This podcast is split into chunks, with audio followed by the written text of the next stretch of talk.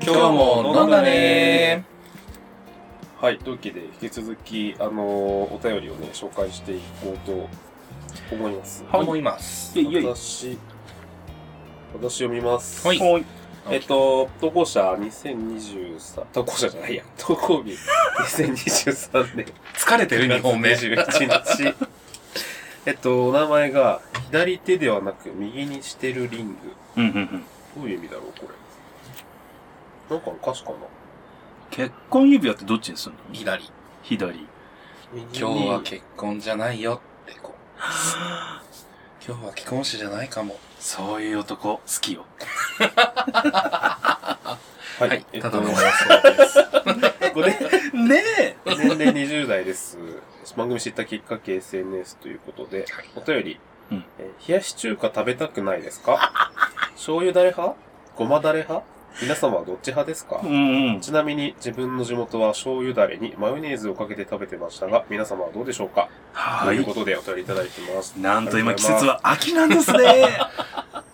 しかもこれ下手したらさ多分10月末と うかん うんワンチャン11月に入ってそうな可能性もあるのでいや、冷やし中華の時期よ。冷やし中華の時期です一年中食べたい冷やし中華は、うんねえ冷やし中華始めましたとか言うてる場合じゃない。そうう一年中やってまんす、通年、通年メニュえー。、食べる一年食べない。あ食べる食べる。中。夏食べる食べる食べない。マジで自分なんかあんまり冷やし中華ってそこまで惹かれない。あそうなんだ二人とも、俺全然冷やし中華って、あの、いろんなもの、メニューある中で最下位だと思う。本それ当はに言い過ぎじゃないいや、結構最下位。それはマジでえ、うん栗、栗とどっちが上栗うん。栗と全冷やし然中華栗の方が上です。嘘あ、でもね、あ、でもね、栗ご飯になると微妙かも。そう、甘いのかしょっぱいのかどっちにしあーて、ねってなる。ああ、栗そうごなん飯うだ。まいじゃん二人とも、冷やし中華の話してちゃんと。中華のまあ冷や話し中華ね。でも、あの、ごまだれと、うんえっと、麺が絡んでる感じは好きです。はいだからね、ラーメンサラダとか好き。ラーメンサラダ。はいはいはいはいはい。札幌行った時に食べたけど。ラーメンサラダ、パスタサラダではなく、そこはラーメンサララーダ。メンサラダ。あ、中華麺そなうなんだんか多分札幌名物なのかな、あれ。ーんラーメンサラダって、札幌の居酒屋あると、はいはいはいはそうだから中華麺でね、はいパスタじゃなくて。中華麺とごまだれの相性は好きです。へーい。二人ともそうなんだ。あんまりチアし、私はですね、あの、数ある麺類の食べ物の中で、うん二大巨頭のうちの一つが冷やし中華っていうぐらい、私冷やし中華が大好きなんですけど、もう一巨頭はえっと、担々麺。ダメえラーメン好き本当に。いや、数ある、だから、うどんとか、パスタとうんかう、んそばとか、は麺類の食べ物あるじゃないですか。いはいパはスタとかの方が上じゃないあの中でもう究極に位置するもう二大巨頭のうい。えち、ー、ちょっと意外かも。なんか、ケントさんもっとなんか丸の内 OL 的なパスタとか好きそう。あそういうことなんか、ルコッタ使ってますパスタ。はいはいはいはいはい。体に良さそうパスタ。みいやパスタはねう、ん正直ね、なんか、家の昼食って感じなの。たいな。ああ、そそうう実は在、在宅が長いからじゃないいや、昔からそう。昔かうら。ん、ちっちゃい頃から、家の実家もそうだったうし、んうんうんまあ、その、昔誰かとその同棲してた時もそうだったし、はいはなんかパスタ、ま、あの、なんかほら、美味しいパスタ屋さんとか食べに行くのは、うん全然明けなんだけど、なんかね、パスタは、ほんとの超昼食みたいなイメージだったから、い。わかるけど、外で食べるパスタも美味しいじゃん。わかるよ。で、今は、冷やし中冷華やだし中華の話 ね。冷やし中華の方 うがん、なんか家の食べ物って気がする自分。まずい。直樹さん。実まあ、確か家ににいるね。ときよく、あの、昼飯とかで、わかるんですよ出してもらってたかも。直樹さん、そちらはね、冷やし中華って、とっても作るの大変なんですよ。へめんどくさいんですよ。たくさんその具とかを切ったりとか、はいはいは用い意。とかいっぱいしなきゃいけないから。とても愛されて育ったっていうことですよ、それはつまり。そうですね。冷やし中華。 はい。絶対直樹くんは家の昼飯で冷やし中華出てきた時に舌打ちしてそしてないしてない。別に、だから、冷やし中華が嫌いとは言ってないじゃん。あまあね。う。うんで、外食でわざわざ選びに行かないかも。あ、そう。私さ、ガストとかさ、バーミヤンかな多分一番あるのは。中華だから一応。絶対頼むよ。あ、だからさ、あの、何冷やし中華って言っていいかわかんないけど、うんなんか焼肉のさ、最後にさ、あ締め冷麺選べるパターンあるじゃ。うん。うんん。冷麺あんま頼まないかも。冷麺はめっちゃ好き。やっぱスープとかの方がいい。あ、てかビビンバの方がいい。ガッツリね。うん、飯食いたい。冷やし中華の話して よ。冷やし中華の話してる よ。私の中の冷やし中華の優先順位の話をしてます。冷麺よりもさらに したってことだね。え悲しい。だってさ、あんなさ、ハムとさ、錦糸卵とさ、まああとは人によってはもやしとか野菜とかを結構ワクワクするよね。なんかいろいろ乗ってる感じは。すごい美味しくな彩いりは綺麗だなと思う。うん。でね、醤油だれ派ですかあの、ごまだれ派ですかは、これはですね、使い分けなんですよ、もう。 クソめんどくせえ。何何使い分けって。具にね、ハムが入ってる時は断然醤油。は。はいい。で、具に鶏肉が入ってる時はうん、断然ごまだれ派なんです。確かに。鶏肉とごまだれは、はいえ、でもハム、別にごまだれいけんなねダメハムのハムらしさを味わいたい。醤油だれで。え、あのさ、コンビニとかでさ、うん毎年夏さ、うん。こう、食べ比べとかしたりしないしない。冷やし中華を食うよりかは蕎麦を食いたい。あわかる。ほら、上来た。上。冷やし中華よりはそこの方が上。わかる。全然、蕎麦上。初めて二人と仲違いした かも。意見の相違が。あ、そう。そうね、買わないかも。私は結構毎年夏はちゃんと食べ比べをします。じゃあ、まあ、大手コンビニがあるじゃないですか。どこの冷やし中華が一番好きとかあるまあ、個人的にはファミリーマートが一番好き、ファミマの。なんだ。うへんえ。あのー、確かにね、セブンの方が、こう、王道っていう感じのはいはい、はい。冷やし中華を出してくれるんだけど、うん逆にその、あの、ファミマとかって、ちょっとその変わり種というか、そのタレとか具に、ちょっとそのファミマうん。ナイズされた ものがたまに入ってたりするファかミマら、ナイズそうそうそ例えう。ば。えーっとね、あの、わかめとか、。ファミマってたまにバカになるよねそうそうそうそうそなんう。か40%増量とかさ。。あ、そううそうそう。あ、チャー、細切れチャーシューとかうね。んあーうまそう。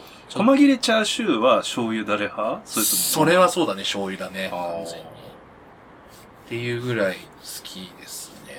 だどっちも好きなんですけど、まあ、検討的には、うん。うーん、どっちしか食べれないって言われたらごまだれを選ぶかな。うーんへあ、でもね、俺ね、冷やし中華で、なんか、唯一美味しいなと思ったのは、どうだっけかな。都内どっかには馬族っていほうう、ほうほうほう。なんか冷やし中華が有名なとこ。うーうんん。冷やし中華専門店。いや、あのね、一応中まあそう華だよね料理屋さんなんだそうけだど、なんかね、マツコもそこが好きって言ってた。バ族。馬族。あ日暮里本当だ。うん冷やし中華って書いてあうるね。ん。浅草と日暮里にあるそうです。多分ね、俺日暮里の方行ったんですよね。ええ美味しそう。確かに写真を見る限り。うん、ここ美味しかった。自分でも、あ、冷やし中華って美味しいんだってなった。美味しいよ。うんだよ ね。わかる。強、 強めのオタクが出てしまった。へー。うん。やっぱね、なんかここのね馬族ってのはなんかやっぱ有名みたいで、なんかたまにね、ツイッターとか見てても、なんか馬族来たみたいなうーん。のが、夏になるとやっぱ、たまに見る。うーん。からやっぱ有名なとこなんだろうなって思います。なんか、あれかも。うん今ちょっと話を聞きながら、うんなんで冷やし中華が自分にはまらないのかを考えていたんですけど、はいは結局なんだろうな、こう口の中で混ざらない感。い。おー。なんああか、ー、なるほどね一緒のすはい皿に入ってるのに、なんか、一緒に食べてる感じしない。結局なんか麺は麺、具は具。うんうんうん。だからなんかその、麺、中華麺とうんサラダはいはいはいが別々に出てきて、それを交互に食べてるのと一緒になっちゃうなっていう、なんか融合してる感があんまはないはいのかもいはいははいい。それがやっぱさ、スープとかに使ってラーメンみたいになってたらまたうんうん話は別なんだけど、なんか、サラダと主食っていう、うーん。線引きしちゃうからかな。なんか噛んだ時に、きゅうり、卵、トマト、酸っぱいスープ、麺、みたいな。うん。なんか、おのおのうるさい、みたいな。ああ、そうか、そう、そうだよね。そう思う人もいるよね、やっぱ り。ゲ スッと、譲歩してきてくれるじゃん。すごいね、寄り添ってくれて、いいいいありがとう。いいです。いい姿勢です。はい。え、じゃあ、検討的にはそこのハーモニーがいいってことそうですね。うん。不協和じゃん。大乱闘スマッシュブラザーズみたいな感じよ、もう。そう口の中がもなんか、やっぱ硬さ、キュウリだけさ、ちょっと硬さが異質じゃん。う。うーん、まあまあまあまあ、そうね。そうだね。柔らかさ的に他のものは大体似てんだけど、キュウリだけすげえ主張してくる。トマト潰れた時のさ、感じもなんか、ムカつかないムカつくなんだろう。突然みたいな。もうやめて冷やし中華をこれ以上いじめないでね、で、卵噛んだらなんか甘いしさ。確かに。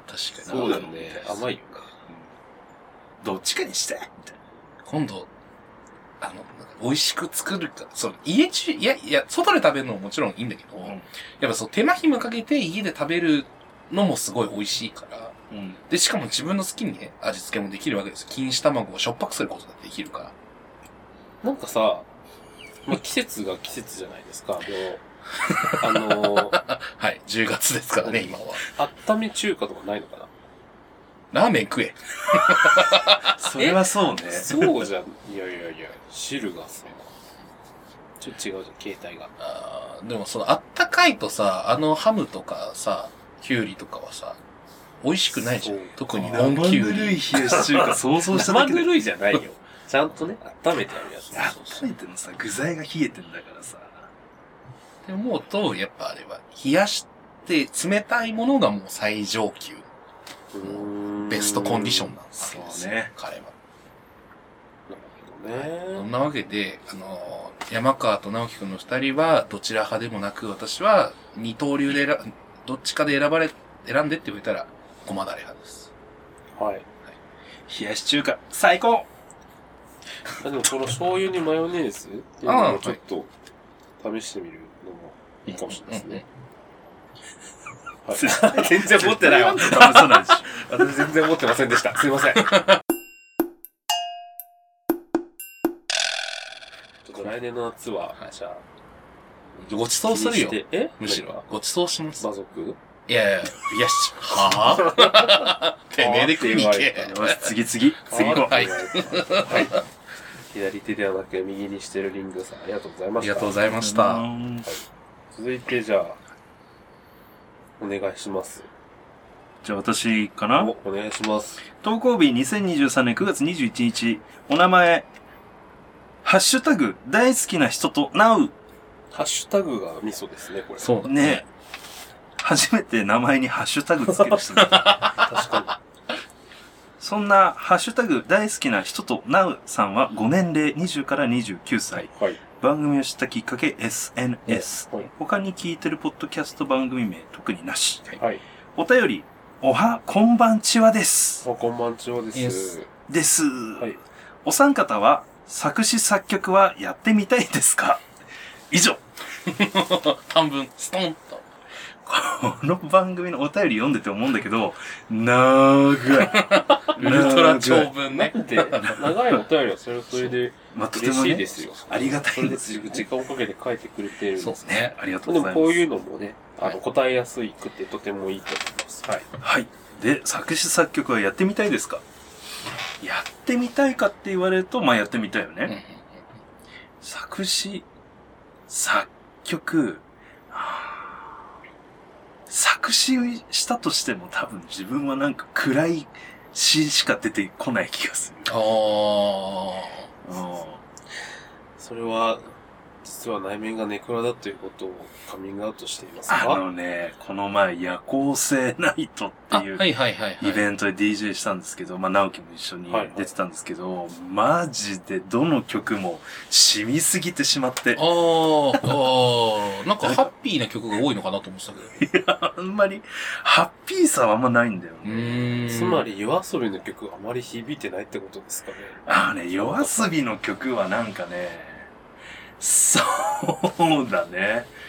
そこまで。夜遊びよりは、ずっとお前をずっと迷うよりは、よし、夜しかって感じですね。そうだうーねん。でも、ナイトはそうなんですよね。後半だったんで、ヨルシカの曲は結構あの、本当にダウナーのダウナーになっていくのうんうんうで、ん全然かける機会はなかったんですけれど、まあ、やっぱりこう、 ダウナーな方向に私は行ってしうまう気がする。ーん。しみる、そっちの方が。曲を作るとしても多分そういう、多分一曲目は、マジで、インナーワールド全開で、すごい、あの、アップテンポな曲ではない気がする。はいはいはいはいはい。暗い曲から始まるんだ。暗い曲から。で、あの、セールス的に大失敗をして、2曲目から、イージーダンスみたいな。 カラーが変わる。 イエ方向転換にも無理があるでしょ。ね、ヨルシカから TRF みたいな小室哲也レイブファクトリー。略して TRF。 TRF 今日知りました。ほんとねお二人は。私は、えっと、作詞は、したことがあります。あらえ作曲はなんか部分的にやりました。ー、えうーん過ー、去部分に、的過去に。に一曲だけあります。いおー。えー、えなに編曲担当みたいや、なんかベースを作ってくれて、自分がメロディーだけつけてみたいな。な。えー、それあれ、やっぱこう、高校の軽音。そうなんですよ。そうあだらそうだ、言ってたね、さっき。いいね。でももう、歌えるね、じゃあもう今、ね。ああ、絶対に無理。絶対に嫌。 お願いお願いもう黒歴史しすぎお願いお願いおて、願い絶対に嫌。え、じゃあワンフレーズコだンけセでプトだけはお伝えするあけ言ど、う歌詞は絶対に嫌。コンセプト来て。あの ー、えーっとですね。はいまあ、夏の曲なんですよ。はい。で、うんえーっと、まあ、童貞の、ちょっと待って、これ辛いな、話すの。いいよ童来て来て貞の、いいよ、すごい。夏の童 貞が夏の童貞がどうしてどうなった夏、童貞。うんセッ童クスしかない貞わのよ。男の子が、 のはい。まあ、頑張って、あの、海にうん出かけて、はい。女あのの、子可と。愛い、そうそう、可愛い女の子を捕まえようとするんだけど、うまくいかなくて、でも、最終的に、その子が振り向いてくれたっていう曲で、お今日ー。最低なフジファブリックのあの曲っぽいわね、なんか。 曲のタイトルうは、んチェリービーチっていう曲でした。さあ、それでは、 直樹君に歌ってもらいましょう。はマジで無い、理。直樹君マジで無で、理チェリービーマチ。ジで無理。それは、本当に無理。チェリービー、 チェリービいやそーんチ、そんなチェ、チェ、チそェリんーなんビじゃないでーチ。す。もう本当に、黒歴史なんで。なるほどね。なんか、銀杏ボーイズとかそこら辺の好きな人っぽい。あー、確かに。童貞ソーヤングとか。あ、でもなんかそこまでパンクな感じじゃなかったよ。おう。うん。結構メロディアスな感じだったりするのディアスって、うーんとね、なんだろうな。なんていう、どこら辺が適切だろうね。なんて言ったらいいかな。デュアーズインフィニティって感じ。ちょっと待って待って待って待って待ってドゥアズ・インフィニティが歌う童貞の夏。いやわかんない。じゃあ、デュアーズインフィニティは、そんな曲歌ってないけど、なんか、本日は晴天なりみたいな。うん、なんていうの。なんか軽めの、軽めの、割と、キャッチーでポップな、ロック。いい情報聞いたわ。チェリービーチ。チェリービーチ。 恥ずかしいな、すごいなんか、久しぶりに思い出したけど、んなんか、ちょっと待って、歌詞さ、うん一行でいいから言って。思い出せた部分だけでいい。いや、無理。もう記憶に蓋をしてるよね、一絶対番にね。、一番、あの、オーラスの最後のうん。はい授業だけを思い出したんですはいはいはいはいとりあえずはいまあ英語のフレーズなんですよ。あ の、Kiss me in the cherry beach でした。あら。直樹くん、 頭いい学校行ってたのに、けどいい歌詞書くわね。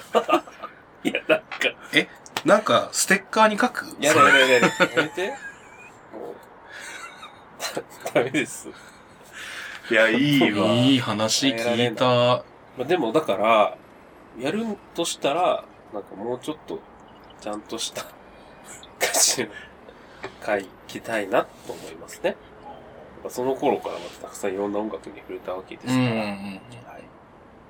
ケントさんどうですか そうですうわぁ、最後にされたくなかった。ケント一番作ってそうだよそうだよね。ああ、まあね、やっ大てるよ学のね、課題で、だいあーぶ、作曲はやってるもんね。そうそうそうはいはいはい。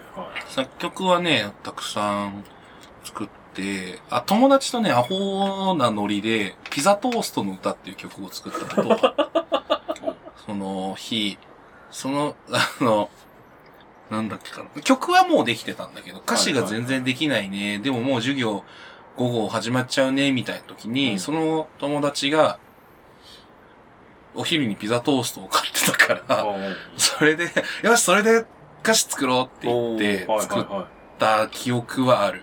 ただ内容は本当に思い出せない。うん嘘だよ。ワンフレーズ思い出して絶対。あのねい。、ピザトーストの作り方みたいな。そうなんかね、手順1みたいな。そうそうなんかパンを作る、切るのだ、チーズ乗せるのだみたいなそんな感じの。それもう料理更新そう曲でですすよよ。規定大大学のオープニングで。いざ進めやきちん。じゃんそれを、なんかうね、んその、あんたやったね。中間ああの んたパクったね。えーっとね、その、だから通期の授業だったんだけど、半期の発表会かなんかで出して、うん。ちゃんとね、A 判定をもらった気がすする。ごいじゃん。やったじゃん。ピザト ーストで A 判定。ピザトーストで A 判定を取った、うんもらったはず、確か。へー隣で、服の袖噛んでた子とかいるんじゃないのなんでピザトーストが1なのよって。違う違う、あのね、結構みんなあんまね、ーインザビーチ違う。チェリーインザビーチじゃなくて、チェリービーチだから。あ、すいません。キス・イン・ザ・チェリー・ピーチ。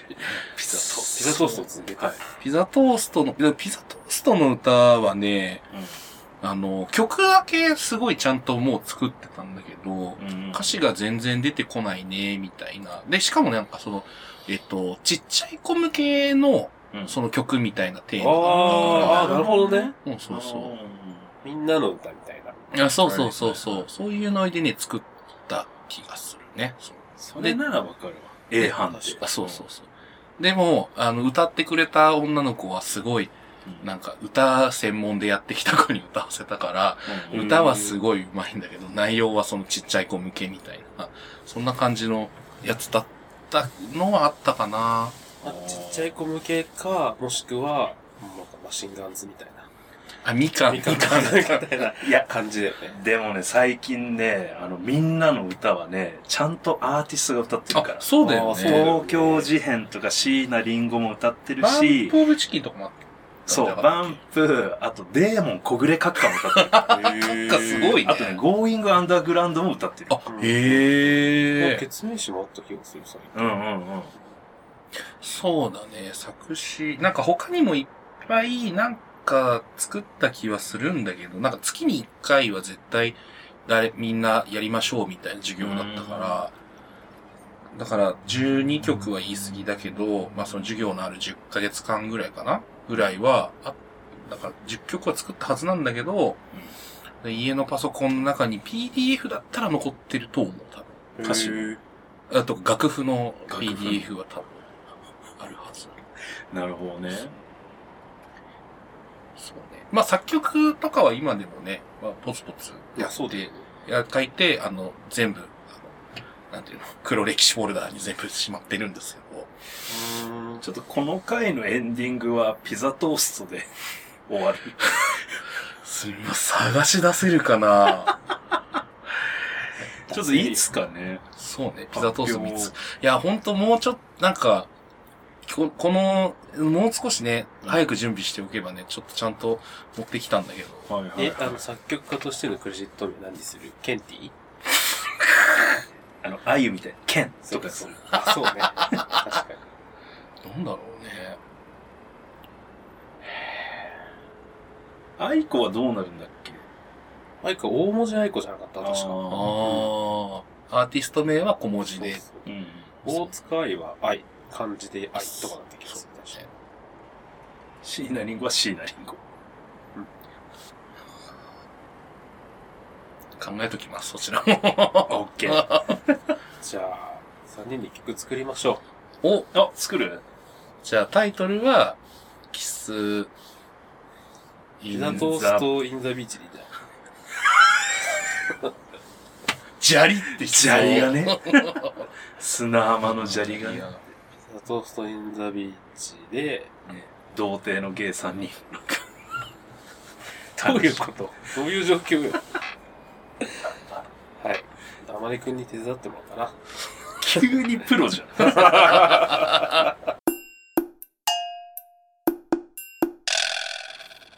はい。はいこんな感じで作詞作曲のお話でした。はいじゃあ、ケントさんにお願いしようかな。はい。。えっと、同じく投稿日9月、9月21日は何があったんだねすごい国ね。すごい送ってくれたんですけど、はい。お名前、なんて素敵な世界に生まれたのだろうさん。ご年齢20代の方ですね。はい。はい。お便りです。皆様の入眠ルーティンはありますかうんうん。入眠ルーティ私はね、あるよ。ン。おるうん。何スポーティファイで焚き火の音、おー。もしくおはー自律神経を整えるヒーリングはいはい。 BGM 集。はいはいこはちいらはい。 2021年だかのスポーティファイであなたが一番聴いた曲 はその自律神経を整える BGM。そうで流しっぱなしてんだもんね。そう。そうね、寝てる間かかってるもんね。あなたの今年を彩った曲はじゃがじゃがじゃが第1位自律神経を整える BGM 集ヒーリングえ藤井風とかじゃないのあるわ。私乱れまくりってなるよね。めっちゃ自律神経がね、バグリンバグってた人だった。そう、でもね、それを聞いてるとね、やっぱりね、寝入りはいい。うーん。自分もたまに聞くかも。あの、ルーティンってほどじゃないけど。自分はでも波の音とかが多いから。はうあん。音があって眠れる人。あ、無音じゃないといけん人。あ、そうだね。なるべくあ。ーそれは音楽的、あれが、あれだからじゃない。いや、なんかね、音いろが、いんな、や、もちろん音がしてる時でも寝れるんだけど、あ、ファが、ソが、みたいな感じになっ音程がなんかそっちに集中しちゃうかも。なんか音とか声とかしてると、ちゃう。おーで、そっちに意識がいっちゃって、眠れなくなるかもうんうんうん無音になった時にさ、無音に意識がいくことない。な。ない。めっちゃシーンってしてるみたいな。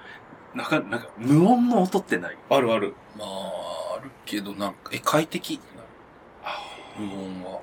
なんかたまにこう、スタジオとかにうんうさ、んうん行ってさ、防音の状況になるとさ、あ、なんか落ち着かないかもってなる。ね、なんか、空、空気の音みたいな。そう そう。あ空気の音なん。か水素水素のの音。ポンみたいな。その、ほら、防音室とかスタジオのさ、閉鎖感はもう慣れちゃってるからさ、あんまり気にしないかもしれないね。だから逆にその無音の方が嬉しいかも。へえ。あんまだから、自分もルーティーンはね、寝つきが死ぬほど悪いから、あの、あんまりルーティーンできてないと思うんだあよ。うあ。んなんか、そういうほら、例えばスキンケアとか、歯磨くとか、ストレッチするとかはある、そそういうのは別に期待するけど、それがルーティンかっていうとそうでもないし、うんやったからって眠れるわけじゃないから、なんか逆に欲しい。入眠ルーティン。俺ね、あとね、ネットフリックスにある番組で、ヘッドスペースの安らぎガイドっていうのがありまして、うんうんうんうんここれをね、よくやってた時期もあった。ほー。なんかこれ、インタラクティブ番組っていうやつで、その時の自分の気持ちに沿ったルートを選択していくことおで、ー最適なプログラムにしてくれるあっていう。あ、はいはいはい。本当だ。なんか、ネットフリにあるね。そうそうそう。リラックスできるエクササイズ。ええー、ちょっとやってみようかな。これはね、だいぶ良い。おー例えばどういうエクササイズえーっとね、今自分の気持ちはどんな状態とか、そういう質問が番組側からされて、はいはいはい。で、あの、落ち、ざわざわしてるとか、なんかもっと落ち着きたいとか、はいそはういいうはいはい。自分の状態に合ったのをポチポチしていって、うんで、今使える時間はどれくらいとかって、うんあ3分、5分、15分はいとはやいって、それポチッと押すと、その長さに合った、あの、プログラムが始まる。へー。で、なんかこう、まず目を閉じて、とか、うん深呼吸をしてみて、とか、頭のところから、徐々に体を伝っていって、足の先からまた頭の上まで、一つずつ自分の体のラインをなぞってみようとかおー。そのね、いろんな誘導をしてくれるから、うんそれに沿ってやってるだけでいいから、はいはいはい。楽。面白そう。それやってみようかな、これ結構ね、楽。今日。私は結構それで。で寝落ちしまくってた。うんうんうんうんうんうん。あとなんか、寝、寝れそうな感じの優しい声でずっとなんか話をしてくれてああー。あ、動画の、番組の方が。る。うん。っはいはいはていうので、それは良かっい。入眠ルーティン。結構じゃあ山川はそういう、こう、睡眠に至る、た。うん。こう、コンテンツとかを割と使ったりするんだね。めっちゃ使ってるね。それがなんかきっと大事なんだろうね。よく、まあプロアスリートの人がそういうことやってるっていうね。なんか一日のうんうんうんうん。リセットの時間とかを寝る前の何分かでやったりするっていうもんで、うんうん。その今日一日あったことの整理みたいなのって大事なんだろうなとは思いますけど、私はよく寝落ちするの で、ルーティンもクソもありません。はい。確かに。気づいたら朝とかさ、そねんなレベルえで、もう本当に、あ、コンタクトつけっぱなしだよ。本当に、前もその話あったね、それは。 とりあえず横になったら終わるみたいな。そう。やっさん、やっさんじゃないですよ。ああ、この前ね、それ、あった。あれ、なんだったかなあ、イベント、あ、そうだそうだ、それこそゆるぽないとうん。終わった後にさ、家帰って、その片付けとか、あシャワーとか浴びなきゃなーって思って、でもちょっととりあえず横になろうと思って、横になったら、気がついたらお昼ぐらいなんですえで、しかもその日も夜、お店入る予定だったから、ー、はあぁなんかこの足の疲れどうしようみたいな、ーはいはいはいはい。そんな気持ちはありましたね。はいはいはい。冬の間よくやってることが、そういえば一個あったかもないないなんかホットドリンク寝る前に飲んでることは、ういーいん。かなココアなり、うんあと生姜湯の時とか。はいはいはいしはいはいはい。丁寧だね。さ、いい、左右の時出たあ。左出湯た。左右飲んでんね、確かに。そうだそうだ。でもね、なんかね、こうこの間調べたんだけどさうんうん、左右ってさ、うんお湯温めれば、左右ってわけじゃなかった気がするんだよね。あ、そうなのなんか確かに、なんかコンビニでさ、左右そういうをの売ってるよね、最売って近。るけあどーペットボトルでこれは左右じゃないみたいな意識高い OL がヒスってるツイートが流れてきた時は、左右警察だうね。んなんだっけ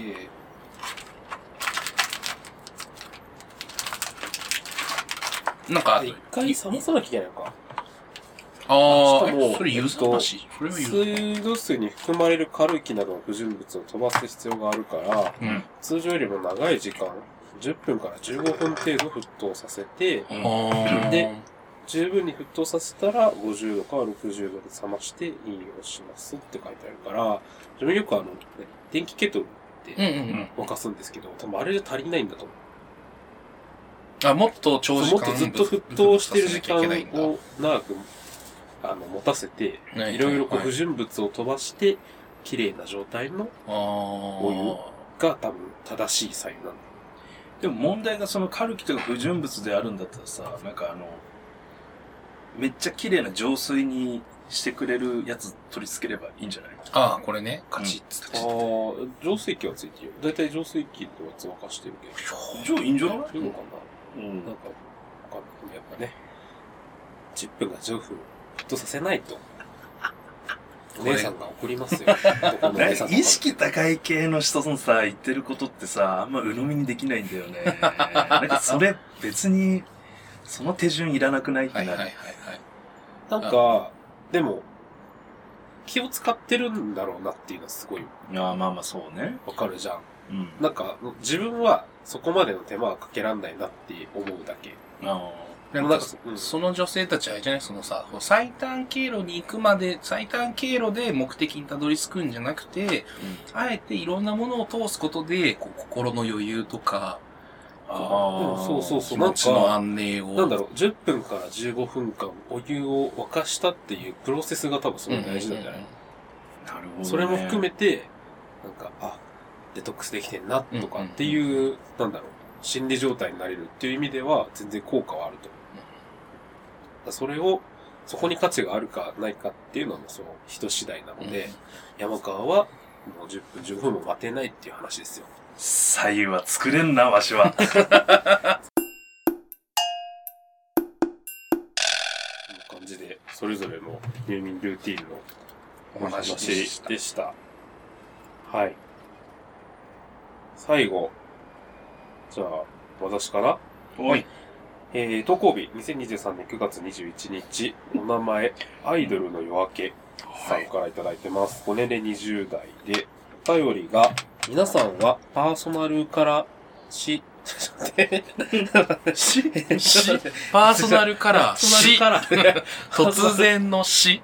パーソナルカラーが、の発音が変だったので、皆さんはパーソナルカラー診断やってみたいですかということでお便りいただいております。やってみたというーい。話なんですけど、実はちょっと前の話でですね、そうですね。あの似たようなこと43本目ですね。 43本目ですね、はいあの、イエベブルベの話をしたときに、まあ、ほとんど似たようなパーソナルカラー診断みたいなことをしていたので、うんまあ、そういう意味だとこの番組では一回ちょっとやってるかなと思うので、あの、もしその話を時間があったら聞いていただきたいなと思いつつ、うん。なんかでもちょっとカラーに関係することで、うん。あの、バースデーカラーというものがうん。あら、あるようなので、あるわ、ね。それぞれのバースデーカラーをですね、ちょっと調べて、深掘りしてみよ見う。はい。はーい。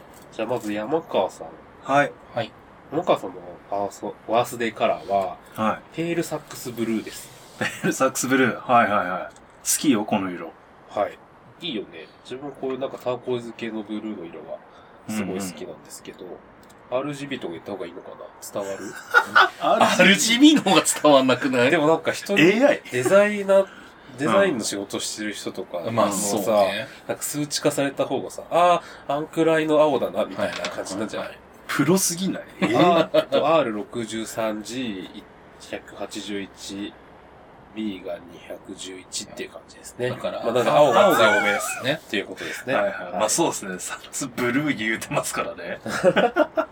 で、バースデーカラーはなんと特徴と色言葉がきまして、はい。えペールサックスブルーの特徴は、心理状態を上手にコントロールできる人。できます本当にエピソードエピソードください。できません私は30運年来てますけど、心理状態を上手にコントロールできたことはございません大体、気のまま。そうね。うん、風が吹くまま生きております。で、色言葉が、 静音、あら、静かで穏やか。崇高、あら、自己発展自己発展。ということらしいですよ。自己発展ね。あの、そうね。あの、自分で盛り上がって自分で死んでいくことは好き。それ自己発展じゃなくない自己発展じゃないいよいよ、発展の行く末が滅亡っていう未来もあるからうさ。ん。自滅じゃん、結局。文化は大体そんなもんよ。怒って、そして滅んでいくんだから。ねね。乗車必須。はうい。ん。じゃあ、岡さんはペールサックスブルーでした。イェイで、ケントさんは、ブルーカナール。はい。はい。え、RGB で言うと、R1、G97、B113 ということで、まあ、ブルーって言ってるだけあって、こちらもビそうですブルーがね。強めっていうこと R でがすね。全然ないですね。そうですね。ほとんど青と緑で構成されているって感じですね。はい。で、特徴と色言葉なんですけど、特徴が、1を聞いて10を知る多彩さが魅力の人。あー賢いいいね。まあね、ケ名ントさ前んっぽもいね、そん坊なっ感ちじゃんっですぽい。 1を聞いて10を知るエピソードあります か1を聞いて10を知る。あのー、1を聞き、まあ、聞くというか、えっ、と、飲み屋とかで、あのー、なんかママが苦しい顔をしてた瞬間に、あ、これもうこの人飲めないんだなと思って、お酒をあの薄く作ったことはあります。おーなるほどね。あー結構ケントさん、なんか一つの話題振られた時にちゃんとそのまま切り返しで話し返すこと多くないあーちゃんとああ、確かにそうかも。そうね。そうね。ケントが入ってる時に飲みに行ったりしてるけど、確かにそういうタイプかも。ちゃんと知識が。 1を聞いて10。ありがとうございます。色言葉はがい、聡明、聡明。あ、いいね。ああ、なりたい。待望、待望でいいのかな大きな望み。そして、チャンス。あチャンス。やっぱチャンスの順番をつかまないとこれ何、ね。チャンスが何なのラブワンチャンスってことじゃないあなたがチャンスってことチャンスをつかめっていうことなのかな。チャンスがいっぱい巡ってくる人って意味なのかなあー。つかめる人。っていう、ことなのねか、な、解釈もできそうよね。はいはい。そうね。私結構ね、あの、運はいい方だと思っているのうで、へんーうんそういう意味だと、い私はとてもこの誕生から、誕生食、バスでから。バスデからは合ってるんじゃないかなと思いますね。うんうーん。はい。ケントさん、ブルーカナールでした。はい。そして私はですね、小鴨色。あかわいい子がも。の、カモですね。小うん。鴨の色ってことで、えっと、R、あ R1、G65、B39 ってことで、やっぱ緑が強めにそうですね、ね。深めななって。ます。うんはい。で、特徴が、せ、正々堂々とした勝利の鍵を握る人物。おー。何か正々堂々エピソードはちょっと待って、 正々堂々とした勝利の鍵エピソード、来い。えーと、常に正々堂々としています、私。普段のなんで急におこなのでも、普あ段れだよ、確かに行、そう、え近世方向とか、そう、正々堂々とか、そういうのはとても合ってると思う。えーそうまあ、変に裏は持たないよ。そうそう、嘘つかないとか、誠実。そうそうそうそう。それではも確かに。勝利の鍵を握ったことないかも。勝利の鍵、なんだろどういうことえ、人狼とか、あ、ほら、先日、マーダーミ、あれはでもち、あれか。勝ち負けとかあるわけじゃないの瀬戸か。内卓上じゃないから。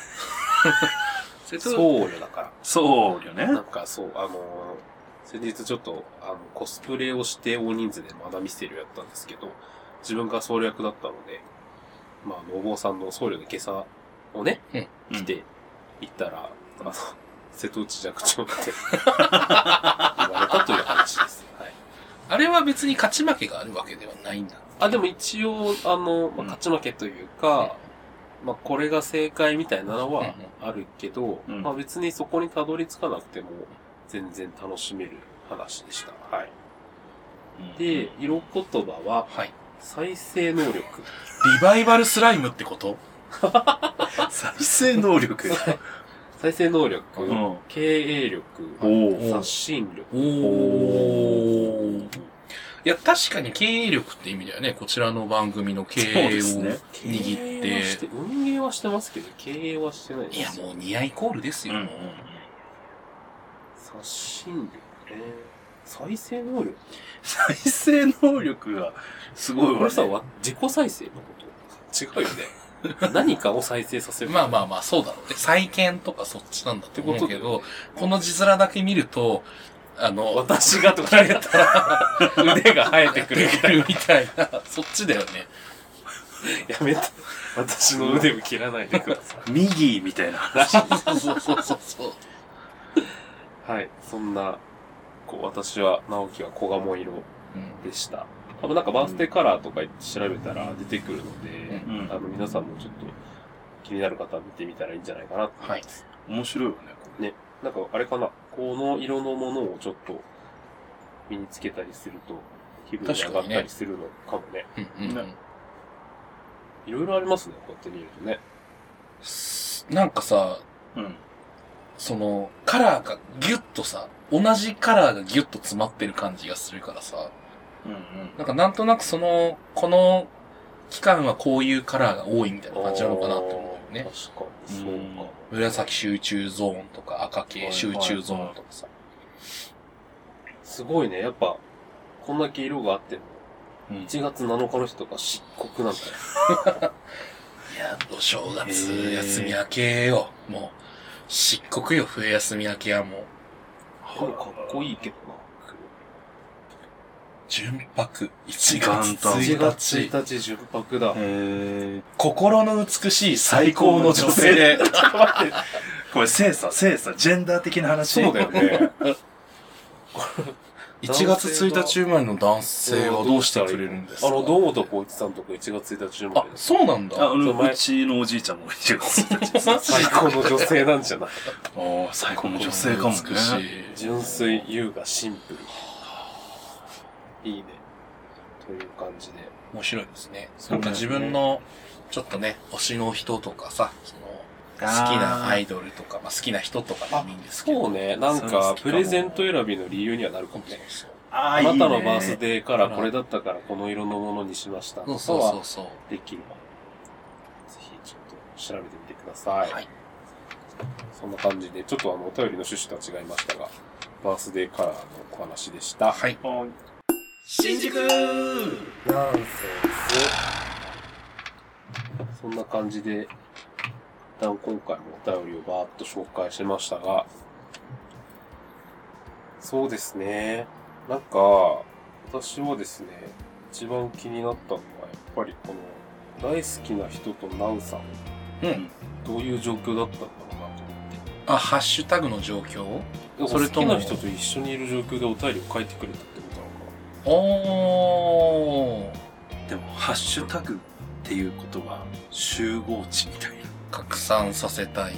え、集つながりたいみたいな。集合値なんかすごい怖い話してるいろんな、好きな人と一緒にいるってことだからステディーなラブズッキュンじゃなくてライクもあるしみたいな大好きな人となうという集まりってことっていうタグの中に、いろんな人と一緒にいる画像がバーって出てくるじゃん。うああはいはいはいはいはいインスタとかだうとんうんうんそういう感じで、大好きな人と、なうって書いてあるけど、そこを開けてみるあーそうとい、うことかいろんな人との集合、はいはいで通所写真とかいろんな写真が集合した、なんかすごいやばい概念みたいな。なんかよくわかんないけどすごい怖いそう、怖い話をしてる。なんて言うんだろう。えーっと、呪いのメッセージ集みたいな。呪いのメッセージ集俺そのいやあのねそのこの方がねどういう思いでこのお名前をつけたかわからないんだけど私はこのお名前を見た時にすごく怖い名前だななるほどね山岡の中ではこう写写真がバーって出てきたってこそうであの2人の思い出じゃなくて誰かに公開させるためのハッシュタグだからああそうね2人だけの思い出の写と真ねとかが集まってるわけじゃなくて誰かに見せびらかせるための写真が集められたハッシュタグあーあーやっぱ山川の感性って独特だ ね自己発展それでい一本作詞すればいいんじゃないあ、いいじゃん。すごい。デビュー曲それにしようよ。ハッシュタグ。ハッシュタグ、いいじゃん。今っぽい。えー、でも、もしかしたらこの人が大好きな人となうっていう歌を作ってたかもしれない。作詞作曲をうんうんうね、んああ、確かにね、この人はするかもしれないし。作っていた可能性もありますね。うん。やっぱりそうだね。じゃあ番組テーマ曲作りましょう。急にえレコーディングとかしちゃう経営力。でそうそうそう。よくドラム叩けるしさ。で、作って、作って結構自分がピアノも言えますからねああ、なるほどね。う UFO でも全然いいけど。はい。私は、じゃあ、作詞で。歌ボーカルでしょ書きます。ボーカルでしょボーカルは、ボーカルは3人で歌えばいいんじゃないずっとユニゾン。ユニずっとユニゾン。という そのハモリとか一切ない。 3パートには分かれない。分かれない。ずっとユニゾン。はい。タイトルは、えー、ナンセンス・イン・ザ・ビーチで。オンザピザトースト。オンザビーチ。インザ、インザビーチをオンザビザトースト。何の話よ。はい。せーの。じゃあ、またねー。